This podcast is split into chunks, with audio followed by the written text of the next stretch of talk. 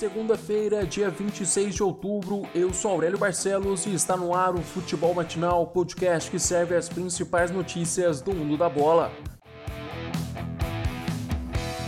Flamengo empata no fim e Inter perde a oportunidade de ser líder isolado do Brasileirão. Ontem o Beira-Rio recebeu uma final antecipada do Brasileirão.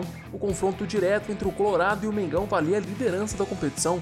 Era aquele famoso jogo de seis pontos.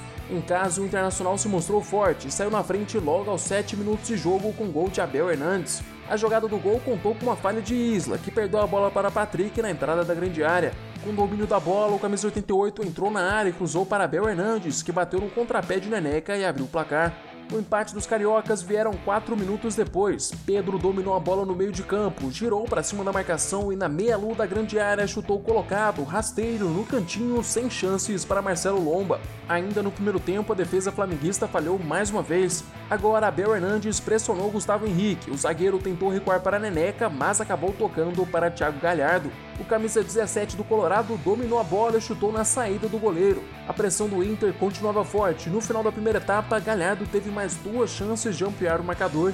Na primeira, ele saiu cara a cara com Neneca, bateu cruzado, mas pegou de tornozelo na bola, facilitando a defesa do goleiro. Depois, ele fez um golaço de cavadinha, mas acabou sendo anulado por conta de um impedimento. Depois do intervalo, o Inter recuou suas linhas de marcação e passou a dar cada vez mais campo para o Flamengo. Doma então decidiu colocar o time para frente. Ele tirou Vitinho e William Arão para colocar Michael e Lincoln. O Mengão começava a chegar com mais perigo, mas não conseguiu uma chance clara de gol até que aos 50 minutos de jogo com o Flamengo inteiro no ataque. Gerson tabelou com Felipe Luiz na ponta esquerda. O volante conseguiu carregar a bola para o meio e cruzar para a área. Lá dentro, na confusão, baixinho Everton Ribeiro cabeceou sozinho para o fundo do gol. Placar final: Internacional 2, Flamengo também 2. O empate é bastante comemorado pelo Atlético Mineiro, que também empatou na rodada. Os dois times chegam a 35 pontos e dividem a ponta do Brasileirão, com o Inter na frente por critérios de desempate. No Rio de Janeiro, o Fluminense venceu o Santos por 3 a 1 e entrou no G4. O primeiro gol da partida saiu com Lucas Claro. Aos 29 minutos do primeiro tempo, o zagueiro aproveitou uma casquinha de Fred para subir mais alto que a defesa santista e cabecear para o fundo do gol. Menos de 10 minutos depois, o Santos empatou a partida com Marinho. O artilheiro do Peixe no Brasileirão se antecipou a defesa depois do cruzamento de Madison e balançou as redes. O tricolor carioca voltaria à frente no placar aos 11 minutos da segunda etapa, de novo com um gol de defensor. Foi a vez de Nino marcar de cabeça. O lateral completou a cabeçada de Igor Julião e deixou o Flu mais perto da vitória. O último gol da partida saiu aos 47 minutos do segundo tempo com Marcos Paulo depois de assistência de Ganso. A vitória deixa o Fluminense na quarta posição do campeonato com 29 pontos. Já o Santos caiu para a sexta posição e se mantém com 27 pontos. Depois de quatro derrotas seguidas, o Palmeiras volta a vencer no Brasileirão. Na tarde deste domingo, o Verdão bateu o Atlético Goianiense por 3 a 0 no Estádio Olímpico de Goiânia. Quem abriu o placar para os visitantes foi Wesley. Depois da zaga bater cabeça na hora de cortar o lançamento, a bola caiu nos pés do atacante palmeirense. Ele dominou na risca do meio de campo, carregou até a área e chutou na saída do goleiro. Ontem também decretou o fim do jejum sem gols de Luiz Adriano, que não balançava as redes há sete jogos. No segundo tempo, o centroavante marcou duas vezes contra o Dragão e fechou o placar em Goiânia. Com o resultado, o Verdão agora sobe para a sétima posição e soma 25 pontos. Já o Atlético fica em décimo primeiro com 22 pontos.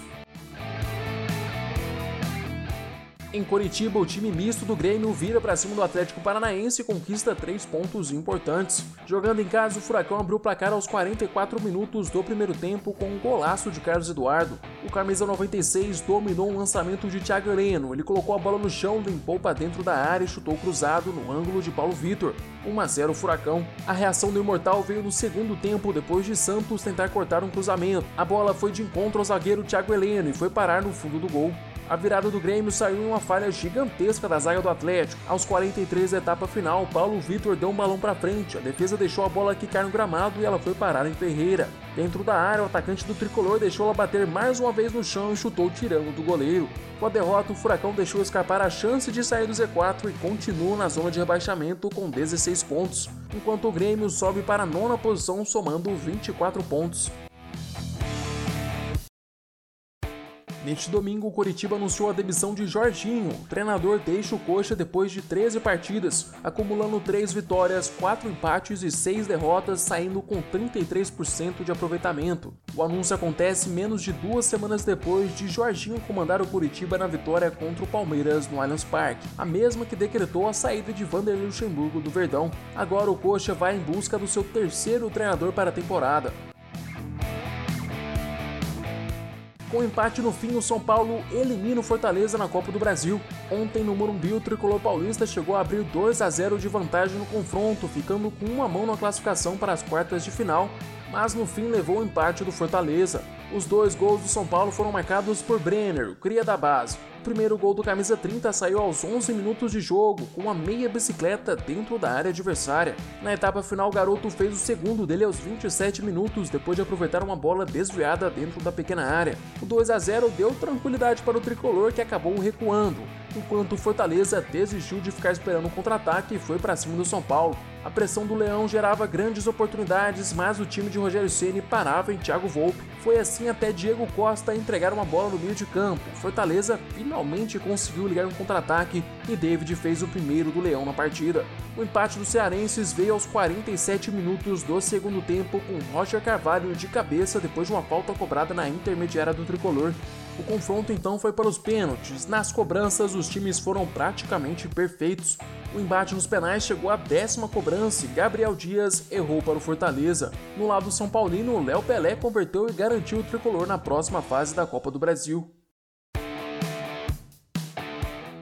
Chegamos ao fim deste episódio. Eu, Aurélio Barcelos, volto amanhã com mais futebol matinal para vocês. Aproveite para se inscrever no nosso canal do YouTube e seguir o podcast no Spotify.